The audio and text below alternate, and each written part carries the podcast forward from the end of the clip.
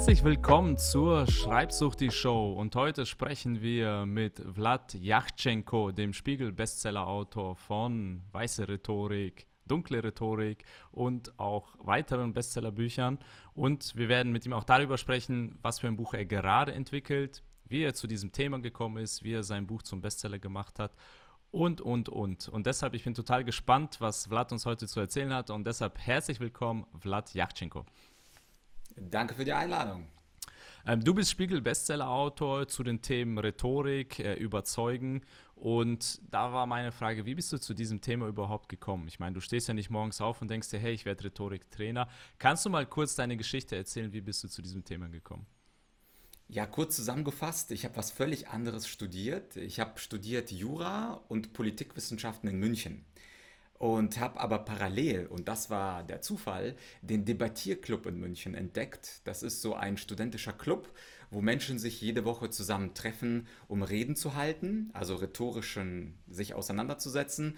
Und man kriegt da komische Themen. Beispielsweise sollen Frauen sich sexy anziehen oder soll man in Nordkorea einfallen und den Diktator stürzen? Und diese unterschiedlichen Themen, das war immer so eine Überraschungsbox, haben mich so begeistert, dass ich dann auf Turniere, Rhetorikturniere gefahren bin, deutsche Meisterschaften, Europa- und Weltmeisterschaften. Und das war neben meinem Studium das große, große, das große Hobby. Und irgendwann habe ich, obwohl ich die Studien dann zu Ende gebracht habe und dann auch ausgebildeter Volljurist bin, Politologe bin, habe ich gedacht, ich mache irgendwas mit Rhetorik und das mache ich dann beruflich, weil es mehr Spaß gemacht hat, als Akten zu wälzen, beziehungsweise irgendwelche politischen Analysen zu schreiben. Ich verstehe dich total. Ich habe ja auch Jura studiert, habe das Studium auch beendet, habe dann aber auch gesagt, hey, ich mache lieber irgendwas mit Schreiben und versuche da mein Geld zu verdienen, weil es macht viel mehr Spaß. Ähm, okay, und dann hast du gesagt, debattieren, das macht Spaß, Rhetorik, das ist cool, ich will damit mein Geld verdienen. Und was war dann der nächste Schritt? Äh, hast du einfach dann dich angemeldet, gesagt, ich bin jetzt Rhetoriktrainer oder wie war das dann? Äh, ja, also der erste juristische Schritt, ich habe meine Selbstständigkeit angemeldet über so einen Fragebogen zur steuerlichen Erfassung kann man als PDF bei Google finden. Und mein erster Marketing-Schritt war, ich habe dann 3000 Flyer gedruckt. Und ich bin aus München. Ich habe sie also überall in München verteilt, wo ich dachte, da kommen Kunden. Also zum Beispiel in Lehel, in Schwabing, in der Innenstadt. Und dann darfst du dreimal raten, wie viele Leute sich dann zu meinem Seminar angemeldet haben aus den 3000 Flyern. Mm, null? Ganz genau, das waren genau null, die sich dann bei mir angemeldet haben. Äh, das hat für mich natürlich äh, extrem äh, viel Enttäuschung gegeben. Also ich habe erstens mir auch Farbdruck geleistet damals, was oh. für mich damals als Student teuer war. Mal 3000 Kopien, das war schon für mich relativ viel Geld. Und ich hätte niemals mit null gerechnet. Also ich habe mit 10 gerechnet, mit 5 hm. Anmeldungen, mit 15. Ich habe von vielleicht 50 bis 100 Anmeldungen geträumt. Aber dass das dann null sind, das war eine das harte tut weh. Schule. Das, das tut, tut weh. weh. Und äh, ich habe aber gleichzeitig auch verstanden, dass die Qualität meiner Rhetorikschulungen gar nicht entscheidend ist in der heutigen Welt, sondern mein Marketing. Mm, okay. Und was war genau dein Angebot? Also was, was hast du denn so beworben? Also hast du einfach gesagt Rhetoriktraining oder was, wie sah das aus? Ich kann mich noch super gut an den Tag erinnern. Das war ein Wochenendseminar Rhetorik, selbstbewusst kommunizieren und überzeugen. Samstag und Sonntag für 99 Euro inklusive Mehrwertsteuer. Hm, okay. und wie hast du das dann geschafft, deinen allerersten Kunden zu bekommen? Also es ist ja immer der größte Schritt von 0 auf 1. Ne? Das ist ja Faktor unendlich sozusagen. Wie hast du das dann geschafft, äh, zum ersten Kunden zu kommen? Ja, von 0 auf 1 war ungefähr genauso schwer von, wie von 1 auf 2 oder von 2 auf 3, wenn man gar keine Connections hat. Also ich war ja äh, fertig mit dem Studium, ich hatte ein paar Beziehungen zum juristischen oder zum politischen, aber keine zur Rhetorik. Und äh, mein erster Kunde oder meine erste Kundin war eine Teilnehmerin aus dem Debattierclub, die gedacht hat, der Vlad ist gut, der kann reden, ich zahle ihm 20 Euro, damit er mich coacht. Und dann habe ich für eine Stunde 20 Euro genommen und war glücklich, weil mhm. ich habe gedacht, ich habe eine Kundin, dann kam ein zweiter irgendwann dazu und dann habe ich mir gedacht, cool, ich habe zwei Kunden.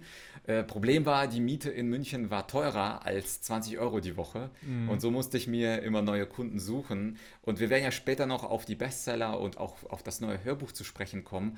Ich kann aber allen, die Bücher schreiben, die traurige Nachricht mitteilen, Marketing ist Trumpf.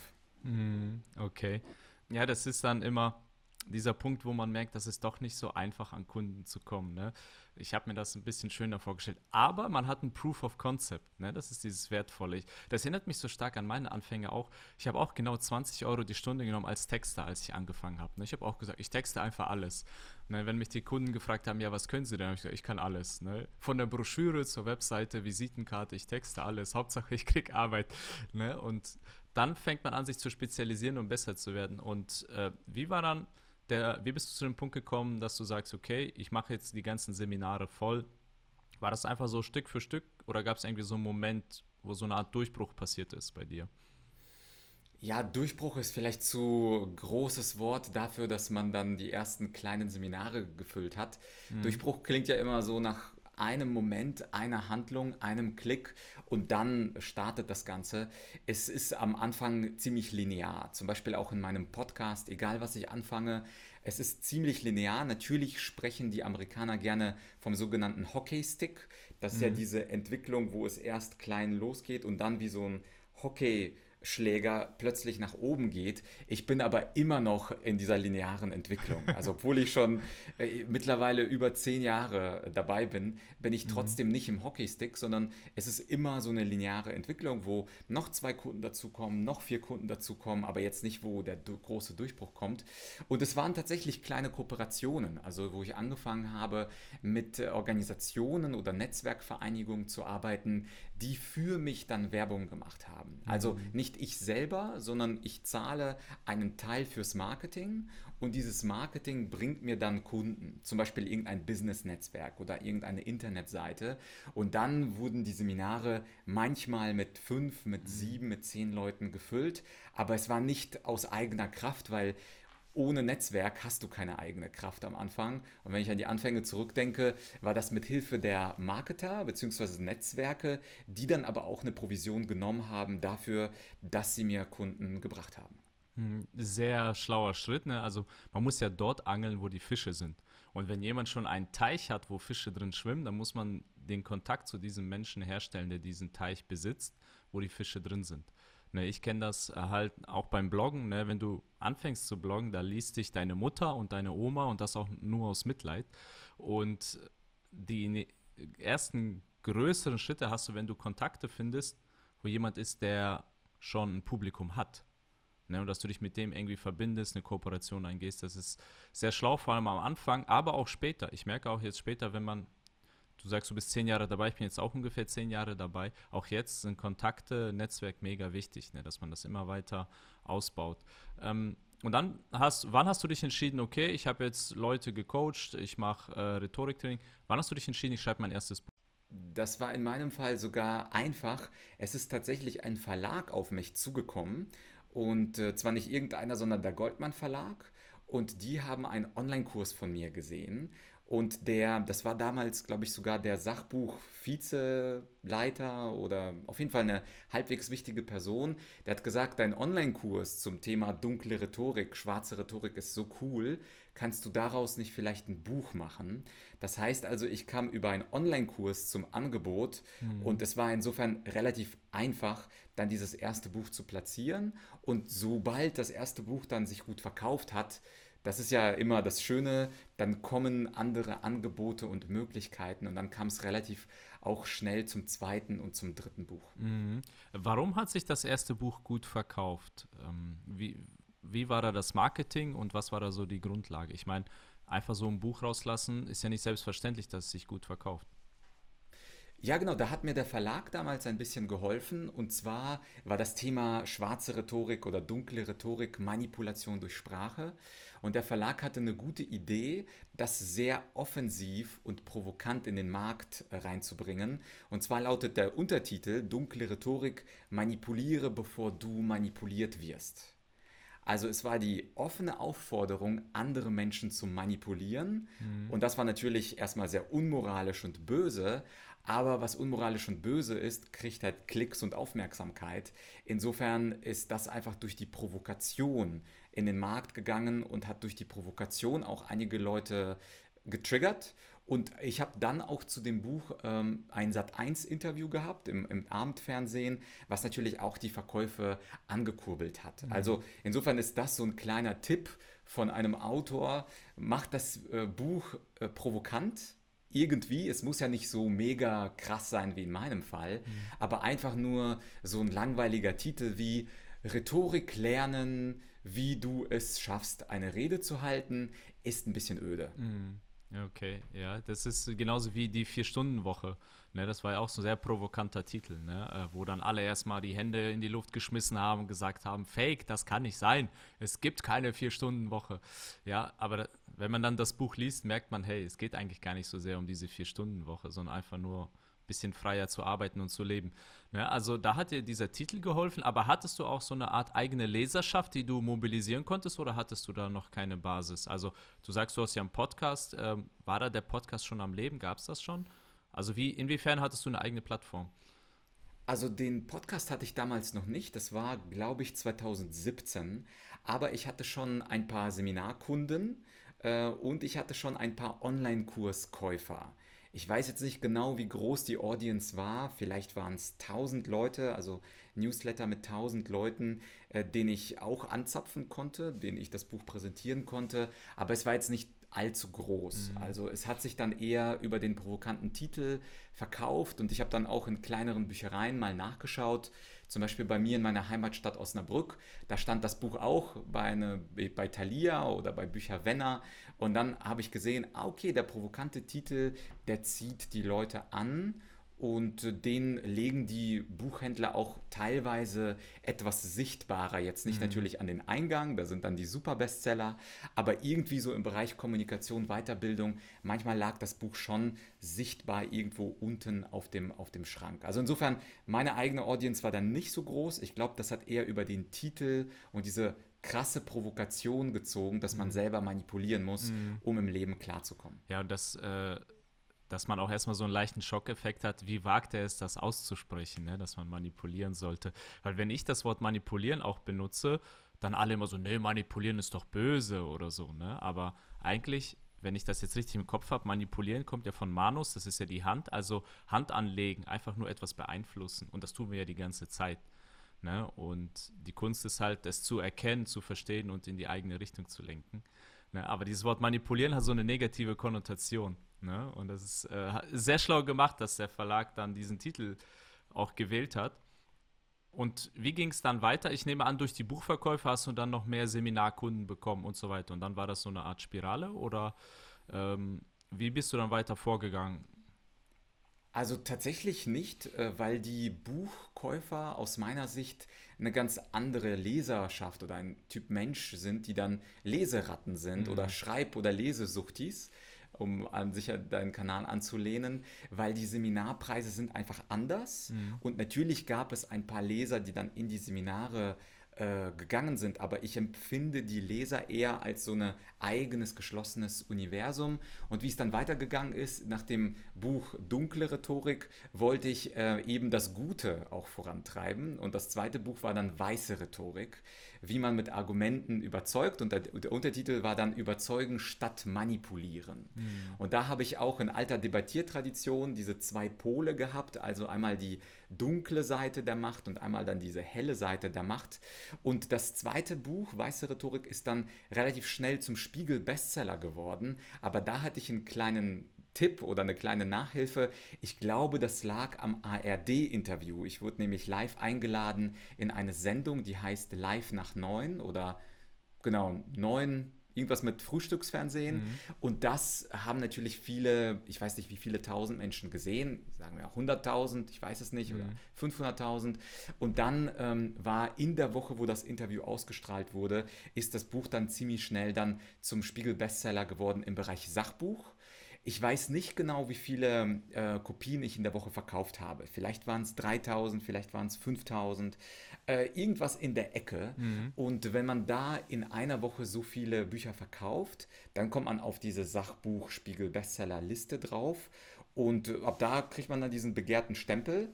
Äh, und insofern war es ein bisschen Glück, dass ich von diesem TV-Sender interviewt wurde, kurz nachdem das Buch veröffentlicht wurde. Aber sind die auf dich zugekommen oder hast du da irgendwie, äh, bist du aktiv auf den ARD irgendwie zugegangen oder sind die einfach zu dir gekommen?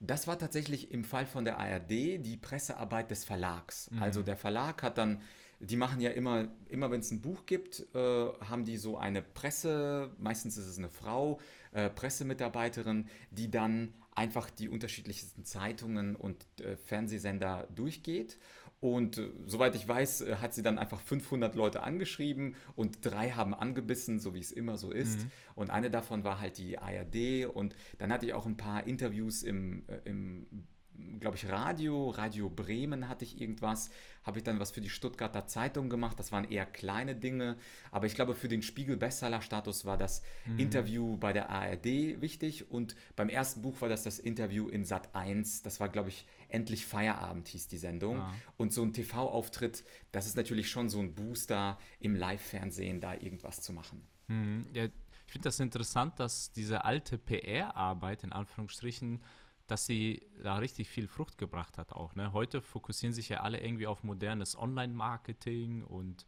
keine Ahnung, Funnels bauen und so weiter und so fort. Ist zwar alles schön und gut, aber in deinem Fall war es dann die simple Pressemitteilung an die ganzen äh, Redaktionen und das hat dir richtig viel Aufmerksamkeit gebracht. Ich habe ja selbst eine Zeit lang auch in der äh, Pressearbeit gearbeitet, ne, als äh, PR-Manager in der Finanzbranche. Da haben wir so Finanzunternehmen geholfen, in die Zeitung zu kommen und all das Ganze.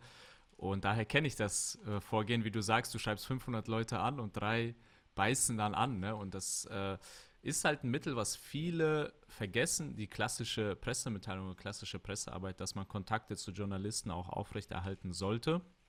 Wenn man in einem sehr modernen Thema unterwegs ist, kann man ja auch die ganzen Start-up-Magazine ähm, und Zeitungen und so anschreiben und da Kontakte pflegen. Das ist sehr wichtig. Ne? Das Thema Kontakte, denke ich, wird heute noch oft fallen. Es ist wichtig, wen man kennt, nicht nur was man kennt. Okay, dann bist du mit weißer Rhetorik Spiegel Bestseller geworden. Dein äh, Buch ähm, Redest du noch oder überzeugst du schon, ist dann auch Spiegel Bestseller geworden. Ne? Dann mhm. hast du noch ein Buch über Führungskräfte geschrieben.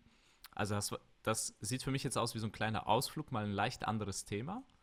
Ähm, aber du sagst, du arbeitest jetzt an einem neuen Buch, an einem Hörbuch, ist das richtig? Ja, genau. Das ist wieder ein Ausflug, weil irgendwann, wenn man sich die ganze Zeit mit Rhetorik befasst, ich mache das jetzt seit 2004, seit meinem ersten Abend im Debattierclub. Und jetzt haben wir 2022 und äh, die ganzen 18 Jahre nur Rhetorik wäre ein bisschen langweilig. Und insofern habe ich mal das zweite Experiment gewagt. Nach dem Buch über Führungskräfte, was so ein Ausflug war, habe ich jetzt im letzten Jahr am Buch gearbeitet über das Thema Glück. Und auch hier habe ich dein Lieblingswort Manipulation nochmal reingebracht. Und zwar heißt das neue Buch Manipuliere dich glücklich. Und es geht darum, sich selbst zu mehr psychologischer Zufriedenheit zu manipulieren. Und das zweite Experiment gleichzeitig ist, ich möchte das als Hörbuch rausbringen in einem Hörbuchverlag. Das ist dann wahrscheinlich September 22 der Fall. Und was ich sehr spannend finde, ist, wie ist es eigentlich, wenn man ein Hörbuch auf dem Markt hat und ich habe das nicht selbst gelesen, sondern ich habe das einem professionellen Sprecher gegeben. Das heißt also, das Buch vertont jemand anders und der Verlag heißt Lieber Audio. Ich weiß nicht, äh, wie gut der Audiobuchverlag ist. Das weiß ich dann in sechs Monaten. Aber ich gehe mal davon aus, dass ähm, der Verlag das professionell macht. Wir stellen das dann bei Audible rein, wahrscheinlich bei Thalia, allen möglichen Hörbuchshops. Und das mhm. wird für mich ein doppeltes Experiment. Also erstens, wie kommt das Thema Glücksmanipulation an? Es soll ja auch wieder triggern, wie mein mhm. allererstes Buch. Und wie kommt ein Hörbuch eigentlich bei den Lesern an? Und da bin ich sehr gespannt auf dieses Doppelexperiment. Ja, da bin ich auch gespannt, wie das laufen wird. Ähm, unser Interview erscheint ja auch jetzt so im September, dann passt das ja ganz gut.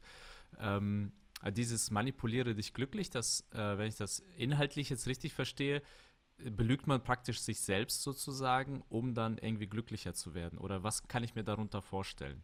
So, ohne jetzt zu viel zu verraten aus dem Buch, aber so mal äh, für meine Leser, Zuhörer äh, mal zu sagen, ähm, was so der, der Trick an der ganzen Sache.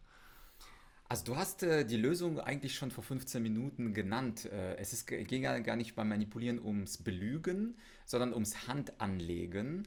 Und äh, die einfachste Metapher, die ich da geben kann, ist, wenn wir Kopfschmerzen haben, dann schmeißen wir uns eine Kopfschmerztablette rein. Und 15 Minuten später sind die Kopfschmerzen dann weg.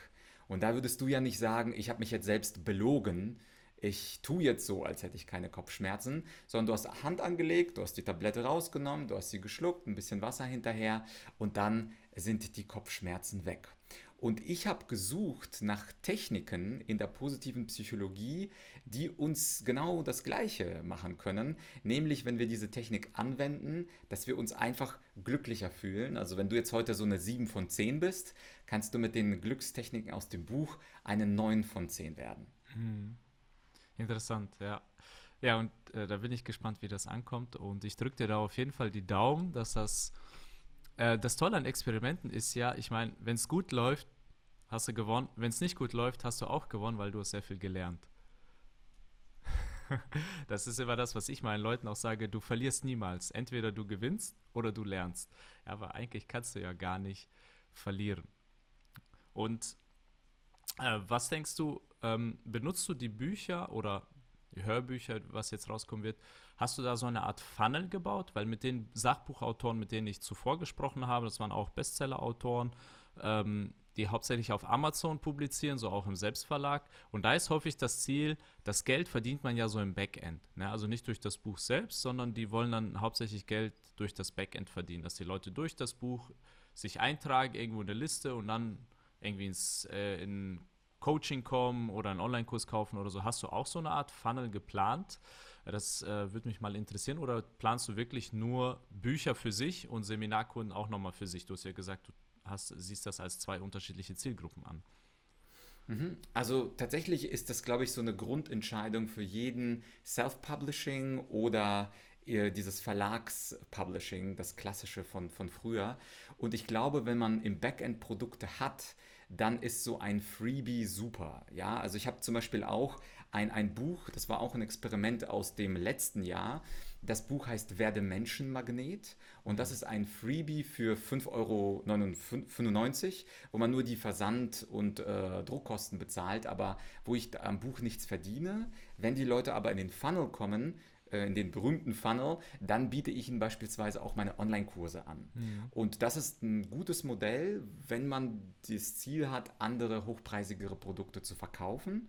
Äh, mit diesem neuen Buch aber, also ich habe quasi Bücher, die ich als Buch, als Selbstzweck schreibe und dieses Glücksbuch, das dient tatsächlich eher dafür, dass es in die breite Masse kommt und wenn das zum Beispiel 50.000 oder 100.000 Leute dann hören, ist damit das Ziel, einfach die Leute etwas glücklicher zu machen. Also ich unterscheide da insgesamt auch in meiner Arbeit zwischen Geldverdienarbeit mhm. und äh, Spaßarbeit. Und zum Beispiel Podcast zählt bei mir, ich habe ja auch einen, äh, auf jeden Fall zur Spaßarbeit und äh, der, das Funnelbuch, äh, was ich dann auch selbst eingesprochen habe, damit die Rechte auch komplett mir gehören und was ich selbst geschrieben habe und was ich selbst vermarkte, das ist dann eher so ein Geldverdienbuch. Mhm. Und da unterscheide ich äh, zwischen mhm. den beiden. Das neue Glücksbuch ist ein reines Spaßbuch für mich, Experiment, wie das Thema Glück ankommt, wie die Leute mich auch als Glücksexperten dann wahrnehmen mhm. und mal gucken, was damit passiert.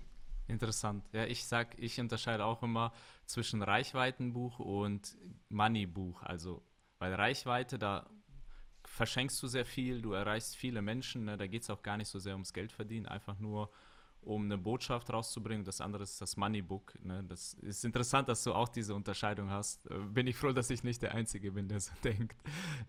ähm, wir, uns hören ja sehr viele Sachbuchautoren. Also ich habe Autoren äh, im Bereich, die schreiben über Biohacking, über Hundedressur, über Kindererziehung, Elternsein und so. Wenn man jetzt als Sachbuchautor startet und du bist jetzt schon seit vielen Jahren dabei, was für einen Tipp hättest du für angehende Autoren, die sagen wir jetzt, die dieses Jahr ihr Sachbuch fertig schreiben wollen und damit durchstarten wollen. Was hättest du so an Ratschlägen?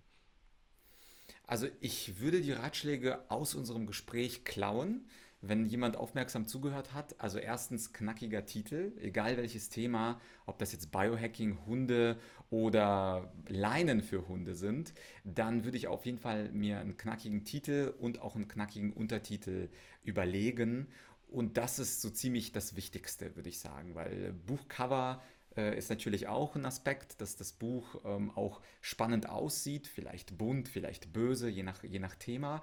Und anschließend wäre mein zweiter Tipp, dass es gibt ja bei Amazon jetzt diese Vorschau. Das gab es ja früher nicht, also vor 10, 20 Jahren.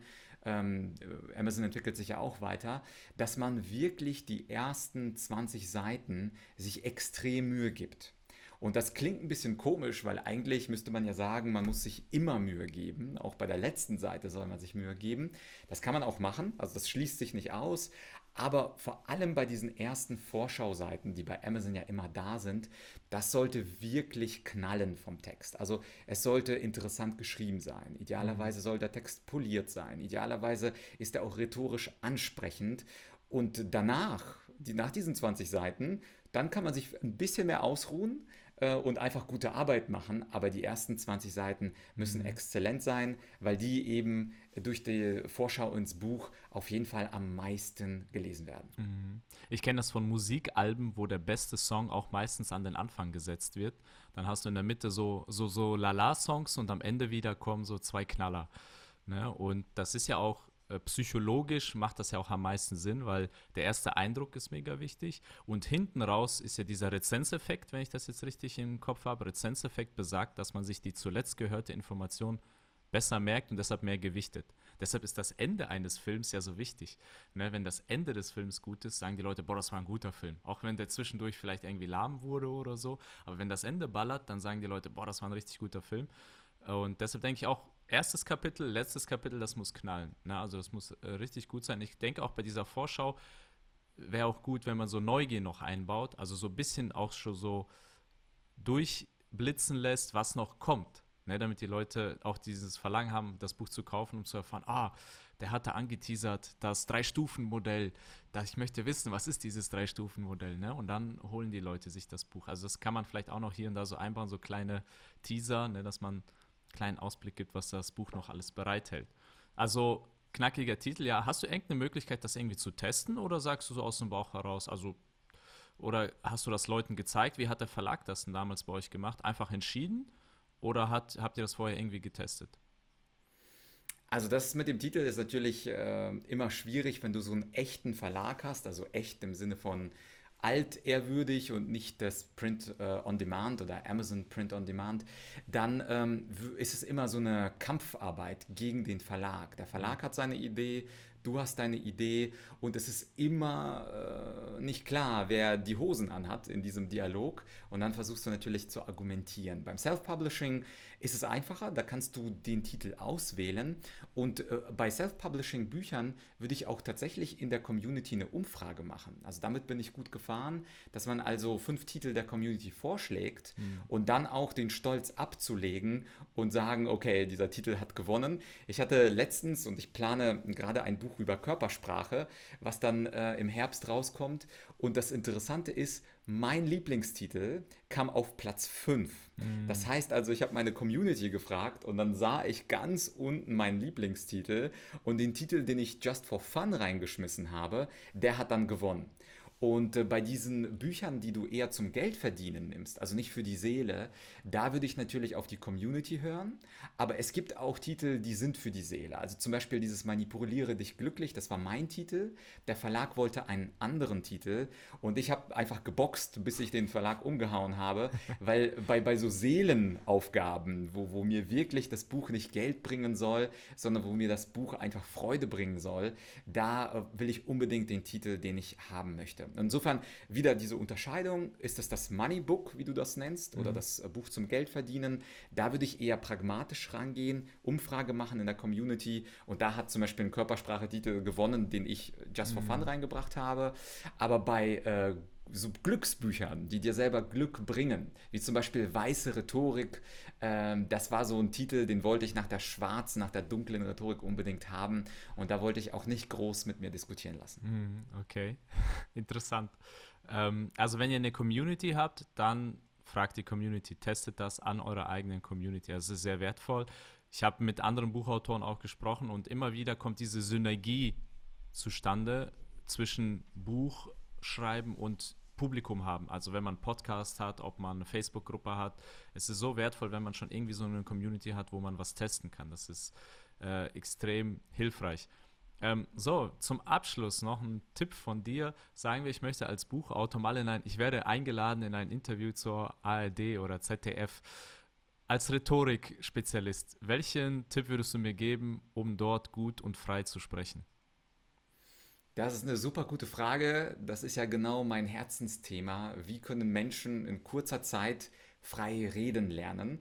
Und das Einfachste, was man dazu sagen kann, ist, halte eine Zwei-Minuten-Rede über dein Buch und nimm diese Rede mit deinem Smartphone auf und dann guckst du dir deine eigene Rede auf dem Smartphone an mhm. und achtest auf Körpersprache, Stimme und darauf, ob du gerne weiterschauen würdest. Also wenn du nach diesen zwei Minuten das Gefühl hast, ja, sag mir noch mehr, dann hast du einen guten Job gemacht. Die meisten erkennen sofort, dass der Blickkontakt abschweift, dass sie ein paar Ams einbauen, dass sie manchmal so einen Hänger drin haben. Dann nicht verzweifeln, sondern einfach diese zwei Minuten Smartphone Challenge wiederholen. Und manchmal muss man die fünfmal wiederholen, manchmal muss man die 15 Mal wiederholen, aber es lohnt sich ja doppelt und dreifach, weil wenn du einmal vom Fernsehen oder vom Radio interviewt wirst und diese Möglichkeit hast, dass die Leute zu hundertfach dein Buch an diesem einen Tag kaufen, dann lohnt sich dieses Training auf jeden Fall. Und auch allgemein im Leben hilft die Rhetorik ja auch. Äh, also bei Bewerbungsgesprächen beispielsweise, bei Präsentationen vor Kunden, egal wo, dafür stehe ich ja, dass man mit Rhetorik und Argumentation auch erfolgreicher werden kann. Und das kann man mit dieser Smartphone Challenge, mit dieser 2-Minuten-Übung machen. Und wenn man selber zufrieden ist, dann gibt es noch ein Level 2. Und dieses Level 2, du leitest dieses Video per WhatsApp, Telegram an drei Freunde weiter und fragst nach deren Feedback. Und dann sind die wahrscheinlich gar nicht so amused wie du und haben immer so ein kleines Feedback für dich. Und dann hast du immer so eine kleine Community, die dir auch Feedback geben kann zu deiner kleinen Rede. Und du suchst ja auch Freunde aus, die nicht zu nett sind. Es gibt nämlich so nette Leute. Ich habe auch so ein paar nette Leute, denen schicke ich das nie. Also wenn ich zum Beispiel ein Kapitel schreibe, äh, dann schicke ich das eher zu meinen Freunden, die kritisch und böse sind, die mich auch gar nicht so sehr mögen, die einfach vielleicht mich ein wenig respektieren für was ich tue, aber eher nach dem Fehler suchen. Mhm. Und diesen Leuten gebe ich auch dann meine Buchkapitel und die machen mich dann auch fertig. Aber dann habe ich das gute Gefühl, okay, die sagen mir die Wahrheit. Weil die besten Freunde, die sagen dann, oh Vlad, das hast du so super gemacht. Und dass der Titel und auch der erste Satz, der hat mich sofort getriggert. Aber das bringt mir nichts, weil am Ende des Tages will ich ja keine freundschaftlichen Feedbacks, sondern konstruktive Feedbacks. Mhm. Insofern überleg dir auch, welchen drei bösen Freunden du es schicken kannst, damit sie dir böses, aber konstruktives Feedback geben. Und das gilt sowohl für die Smartphone-Übung mit der Rhetorik als auch für das erste Kapitel oder die Einleitung deines neuen Sachbuchs. Super, Vlad. Da will ich auch gar nichts weiter hinzufügen. Das ist sehr, sehr hilfreich. Ja, sich selbst filmen. Mega gute Idee. Und wenn die Leute jetzt sagen, ja, Rhetorik ist wichtig, äh, die Leute haben vielleicht einen Podcast, wollen als Sachbuchautor vielleicht sogar auf die Bühne, so wie du, oder ins Fernsehen. Ähm, wenn sie mehr von dir lernen wollen, Rhetorik, äh, wo sollen die dann hingehen? Also das kostenlose Angebot findet man bei YouTube. Äh, die Sendung heißt Menschen überzeugen mit Vlad oder beim Podcast Apple, Spotify, wo auch immer. Das heißt natürlich auch Menschen überzeugen mit Vlad. Da gibt es kostenlosen Content und wer ein bisschen tiefer gehen will in Online-Kurse, vielleicht auch ein Seminar oder meine Masterclass, der kann auf meine Webseite gehen und die heißt argumentorik.com. Argumentorik ist mein Kofferwort für argumentative Rhetorik. Und da findet er alles Mögliche über mich. Aber der erste Einstieg ist eigentlich immer über Podcast oder YouTube. Da kann man mal schauen, wie ich selber so performe. Und wenn es einem gefällt, kann er dann auf die Bezahlprodukte auf meiner Website.